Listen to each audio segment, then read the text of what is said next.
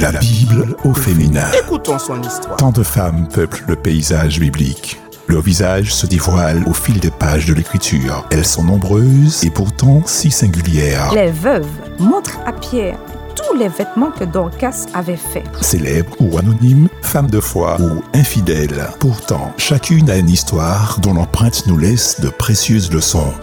Qui sont-elles? Que représentent-elles aujourd'hui? Dieu forma une femme. Au détour d'un récit, apprenons à mieux les connaître. La Bible au féminin sur Espérance FM. Bonsoir, chers amis auditeurs d'Espérance FM. Nous sommes dans notre émission La Bible au féminin. Voici donc venu le moment de nous asseoir et de nous plonger dans les merveilleuses histoires de la Bible. Le temps d'une pause musicale, nous nous retrouvons tout de suite.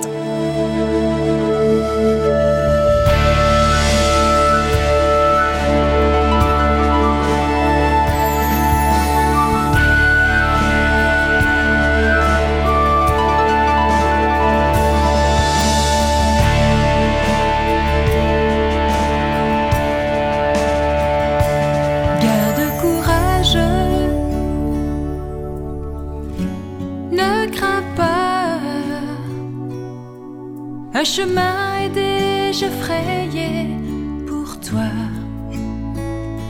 Garde courage, n'abandonne pas. Pose tes pieds sur les traces de ses pas.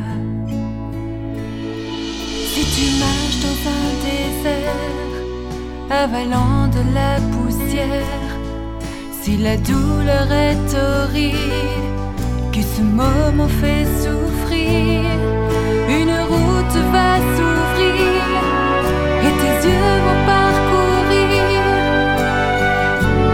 la gloire qui est à venir. Garde courage. Ne crains pas, un chemin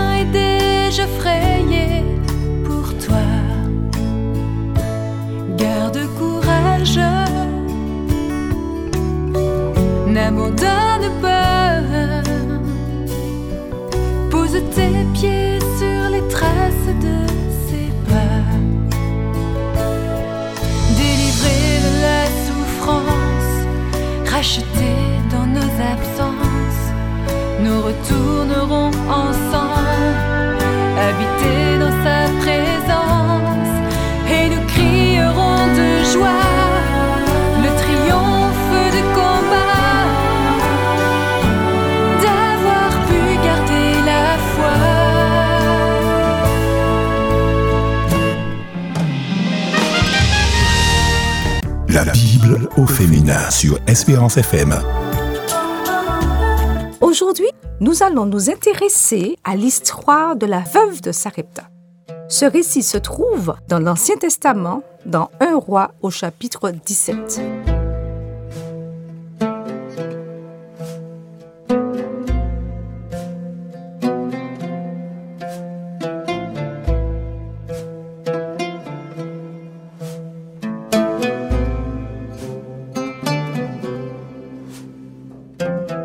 L'influence de sa femme, Akab, roi d'Israël, s'adonne à l'idolâtrie. Akab est donc un roi idolâtre. Il révère les divinités païennes de Baal et Astarté. Cette situation dramatique obère l'avenir d'Israël. Dieu va donc agir en inspirant Élie, son serviteur. S'adressant à Akab, Élie prédit Il n'y aura ces années-ci ni pluie, ni rosée, si ce n'est à mon commandement. Et vous trouvez ce verset dans 1 roi chapitre 17 au verset 1. Puis Dieu envoie son serviteur se cacher dans le torrent de Kérit. Cette mise au vert nécessaire permet à Élie de contempler chaque jour la bonté du Dieu d'Israël. Il est nourri par les corbeaux deux fois par jour. Première réflexion sur la démarche. Quand Dieu donne un ordre, il fournit en même temps les moyens pour le rendre réalisable. Cela nous permet de remarquer que Dieu ne nous demande rien qu'il ne nous fournisse déjà en puissance. Amen.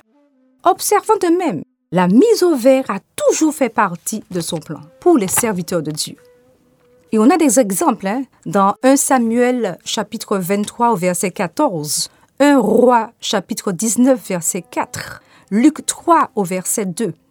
La solitude dans le désert, ou comme ici dans cet endroit retiré, a pour objectif de rendre l'action à venir plus réfléchie et donc plus percutante.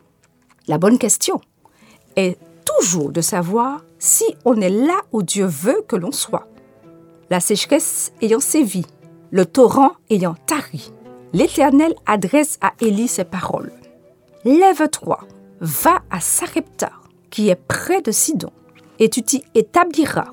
Là est une femme veuve que j'ai chargée de te nourrir. Un roi chapitre 17 au verset 9. Lève-toi et va. Cette expression souvent usitée est le temps du passage à l'action. Élie se met en marche, suivant l'ordre divin. Il part pour Sarepta, sous les bords de la Méditerranée, à 110 km environ à vol d'oiseau, non loin de deux villes bien connues, au nord Tyr et au sud Sidon. De prime abord, on est surpris. Une veuve étrangère au peuple élu, habitant en territoire païen, est chargée de nourrir au quotidien l'un des plus impressionnants prophètes de l'ancienne alliance. Pourquoi ce choix? Jésus lui-même nous fournit la réponse. Luc 4, les versets 24 à 26. En vérité, aucun prophète n'est bien reçu dans sa patrie. Je vous le dis en vérité.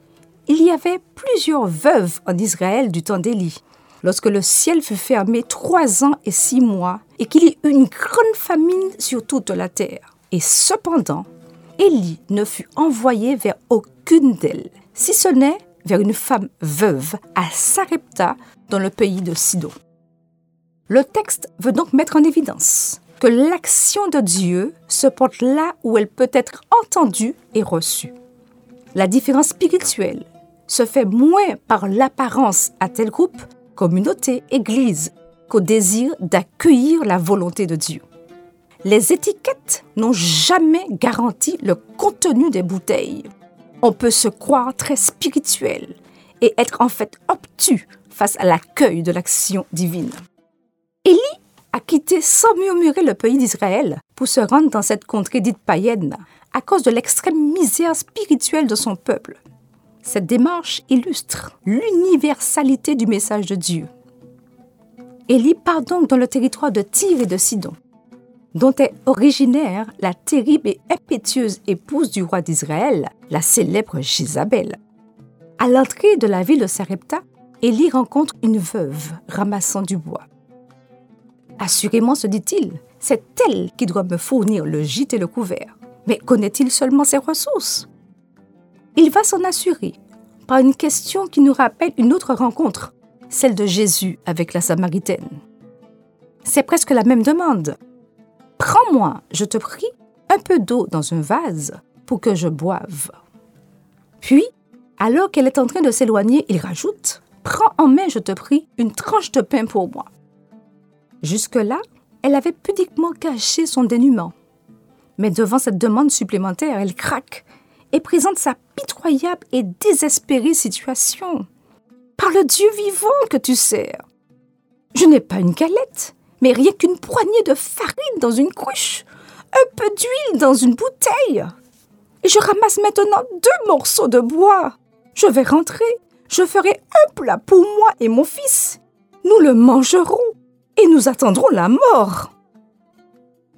Cette veuve est dans la désespérance la plus complète. Elle était sur le point de préparer son dernier repas. À cet instant, je me dis qu'Élie, à vue humaine, aurait pu se dire Je me suis trompée de veuve. Je n'ai pas frappé à la bonne porte. J'ai voulu, pour aller plus vite, interpeller la première personne. J'ai été un peu trop pressée d'accomplir ma mission. Cependant, devant l'inventaire des ressources de cette veuve, l'employé de Dieu ne semble pas découragé. Il faut dire que sa foi avait pris la bonne habitude d'aller au-delà du visible. Quand on est nourri par des corbeaux matin et soir, la foi a des ailes. Élie était dans la conviction que tout est possible à Dieu. En fait, cette veuve et Élie sont dans une même situation. Ils sont tous les deux au terme de ce qu'ils peuvent faire. Cette femme est à l'extrémité de son possible. Et Élie l'est aussi par sa double demande. Avec à l'arrière-plan la pensée de la faillite spirituelle de son peuple. La suite appartient à Dieu et seule la foi va faire la différence.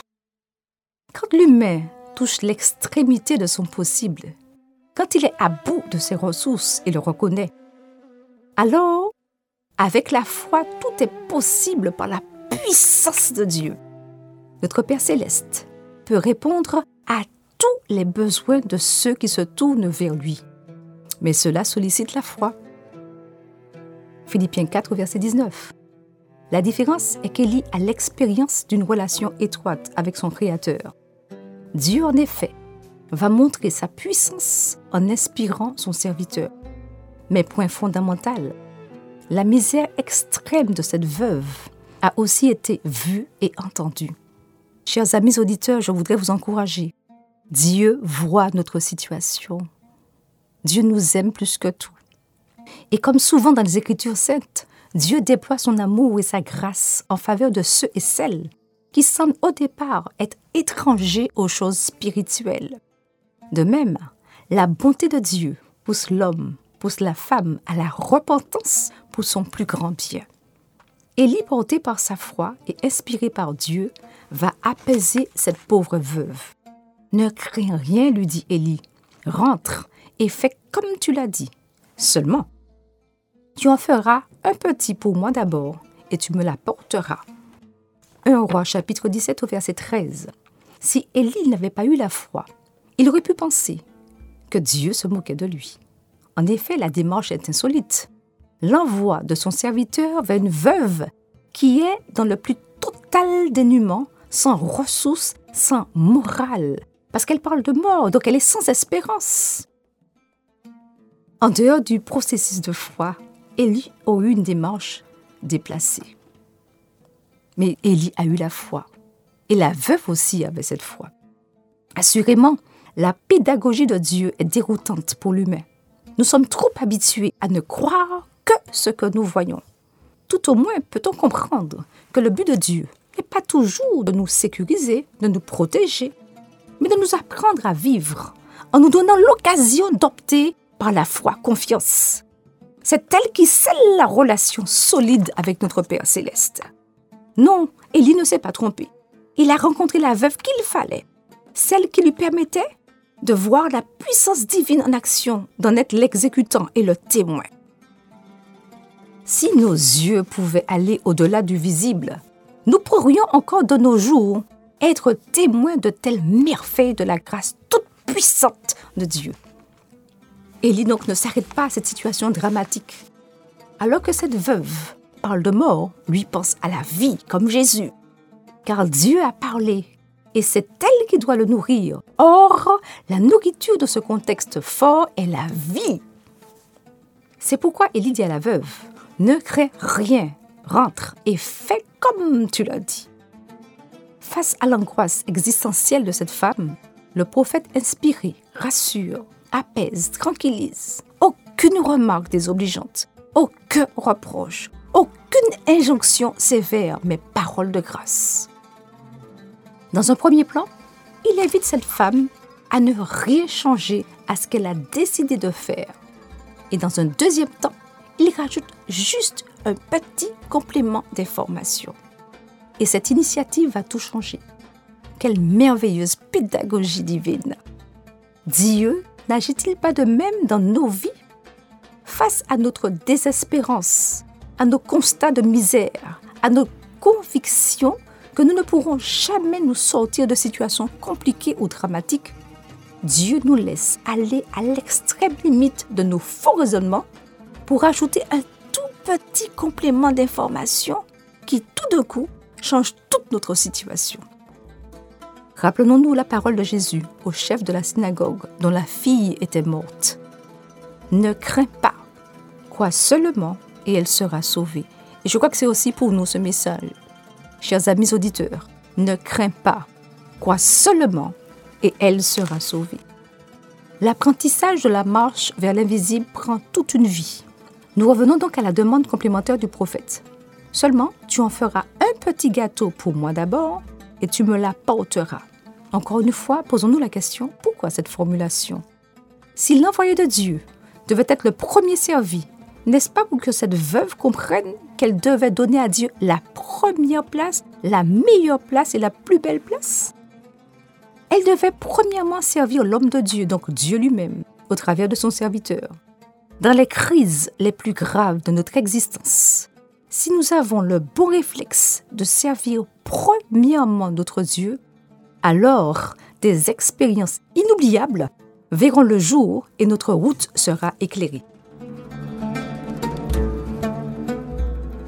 Souvenons-nous des paroles de Jésus. Dites avec moi. Nous trouvons ce verset dans Matthieu 6 au verset 33. Donc dites ensemble. Cherchez premièrement le royaume et la justice de Dieu, et toutes ces choses vous seront données par-dessus. Le prophète, porte-parole de Dieu, ne demande qu'un petit gâteau. Le détail est intéressant. Dieu sollicite les petits gestes, les plus insignifiants, ceux qui paraissent dérisoires, pour accomplir en nous de grandes transformations. Élie réclame juste un petit quelque chose pour se mettre sous la dent, juste un petit nécessaire vital. Mais il faut que cette femme accueille dans son cœur cette priorité, qu'elle fasse la démarche de venir lui apporter ce petit gâteau. Chers amis auditeurs, Dieu ne fera jamais pour nous la démarche qui nous appartient, celle qui révèle au grand jour nos vraies priorités. Élie invite cette veuve à le nourrir en priorité, après quoi elle pourra prendre soin d'elle et de son fils. Tu feras cuire ensuite pour toi et pour ton fils. Alors, la promesse tombe comme une rosée bienfaisante sur son cœur de mère. 1 roi 17, les versets 14 à 16. Car ainsi a parlé le Seigneur Dieu d'Israël. La cruche de farine ne se videra pas, ni la bouteille d'huile ne diminuera jusqu'au jour où le Seigneur répandra l'appui sur cette contrée. Elle s'en alla et fit ce qu'avait dit Élie. Elle eut à manger, elle, son fils et sa famille pour longtemps. La cruche de farine ne se vida pas, ni la bouteille d'huile ne diminua, ainsi que le Seigneur l'avait annoncé par l'entremise d'Élie. Ceux et celles qui mettent Dieu en premier dans leur vie ceux et celles qui ont compris qu'il y a plus de bonheur à donner qu'à recevoir ne manqueront jamais de l'aide du Tout-Puissant. Amen. Cette vérité n'a jamais été démentie par l'expérience de tous les ayants foi. Nous n'avons rien à craindre de l'avenir si notre foi est au rendez-vous, car les promesses de Dieu sont certaines, les promesses de Dieu sont certaines, et elles accompagneront avec certitude notre marche confiante. Quel réconfort, quelle force de savoir que Dieu fait concourir toutes choses au bien de ceux qui accueillent sa bonté. Cette promesse a dû surprendre notre pauvre veuve, mais elle a fait confiance à une parole donnée. Face à sa situation dramatique, à vues humaines sans issue, elle crut et vit la puissance de Dieu en action au quotidien. À l'instar d'Abraham, espérant contre toute espérance. Elle fut un témoin privilégié de la bénédiction divine. Elle, qui quelque temps auparavant exprimait son profond désespoir, la voilà comblée. Non seulement elle eut de quoi traverser cette période critique, mais elle eut suffisamment pour son fils, et le texte rajoute pour sa famille. La bénédiction de Dieu déborde. Elle va toujours au-delà de nous-mêmes elle contamine aussi nos proches, ceux qui n'ont rien demandé. Ils reçoivent aussi. Ce récit nous permet d'en prendre davantage conscience. Quand Dieu donne, c'est toujours au-delà de nos espérances. Sa générosité n'est-elle pas proclamée dans toute sa création? Notons aussi l'assurance du prophète. À aucun moment, son comportement ne laisse place au doute. Il fait corps avec le projet de Dieu. Pourtant, cette veuve était sidonienne, étrangère à la culture spirituelle d'Israël. Une telle ouverture de cœur et d'esprit ne pouvait être que l'œuvre de Dieu.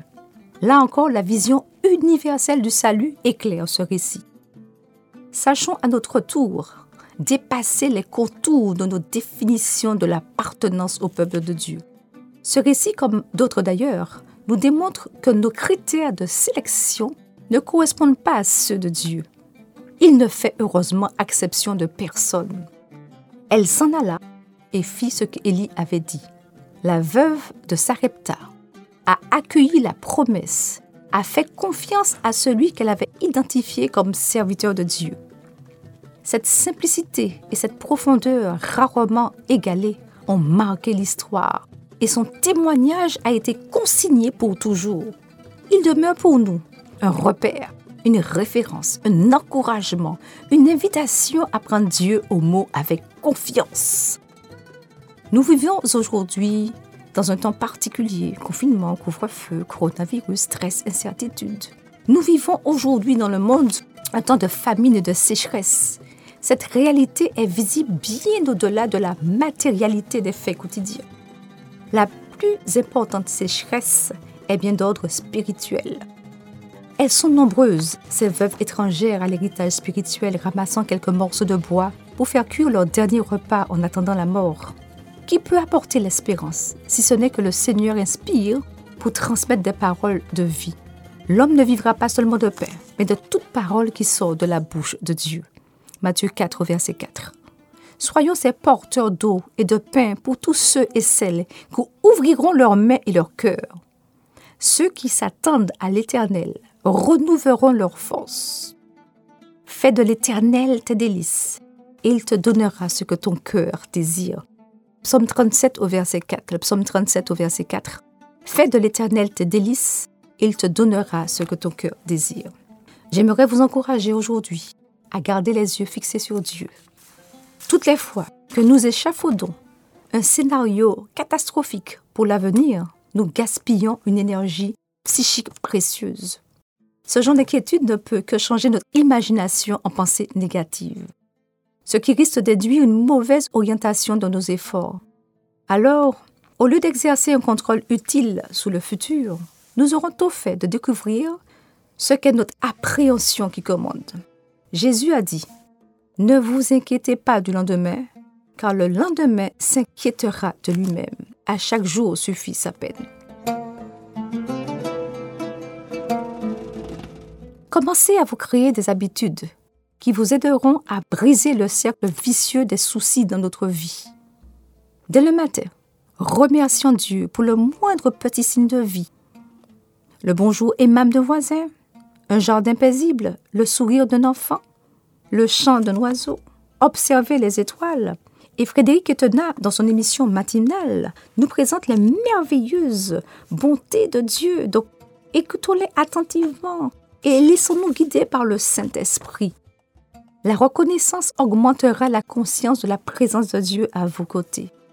Prenez le temps de vous souvenir comment Dieu a pris soin de vous par le passé. Écrivez-le incorporez-le à votre arsenal de foi, de sorte que lorsque vous êtes saisi d'angoisse, que vous puissiez y saisir des armes contre la peur de l'avenir. Que Dieu nous aide, que Dieu nous accompagne à toujours garder ses promesses. La promesse est formelle. Dieu nous dit, sa grâce me suffit car sa puissance donne toute sa mesure dans ma faiblesse quand il vient habiter en moi. Ainsi quand je me sens faible, c'est là que je suis fort. La force de la faiblesse m'anime chaque jour pour le célébrer et le remercier d'avoir changé mes éléments négatifs en points forts. Chers amis auditeurs, faisons pleinement confiance à notre Père céleste. Ayons la certitude qu'il nous aime plus que tout. Et dites avec moi, Jean chapitre 3 au verset 16 que vous connaissez. Hein? Car Dieu a tant aimé le monde qu'il a donné son Fils unique. Donc nous allons prier, nous allons remercier Dieu pour son amour. Père, c'est si facile de laisser les inquiétudes déborder la gratitude. Aide-moi à m'attarder avec reconnaissance sur les petits signes de ta présence plutôt que de me précipiter sur une nouvelle prière désespérée. Utilise ma faiblesse et mes besoins comme autant de moyens de démontrer encore ta puissance. Père, aide-nous à toujours marcher par la foi, à placer notre confiance en toi en toutes circonstances. Au nom de Jésus. Amen. La Bible au féminin. Écoutons son histoire. Tant de femmes peuplent le paysage biblique. Leur visage se dévoile au fil des pages de l'écriture. Elles sont nombreuses et pourtant si singulières. Les veuves montrent à Pierre tous les vêtements que Dorcas avait faits. Célèbres ou anonymes, femmes de foi ou infidèles. Pourtant, chacune a une histoire dont l'empreinte nous laisse de précieuses leçons. Qui sont-elles? Que représentent-elles aujourd'hui? Dieu forma une femme. Au détour d'un récit, apprenons à mieux les connaître. La Bible au féminin sur Espérance FM.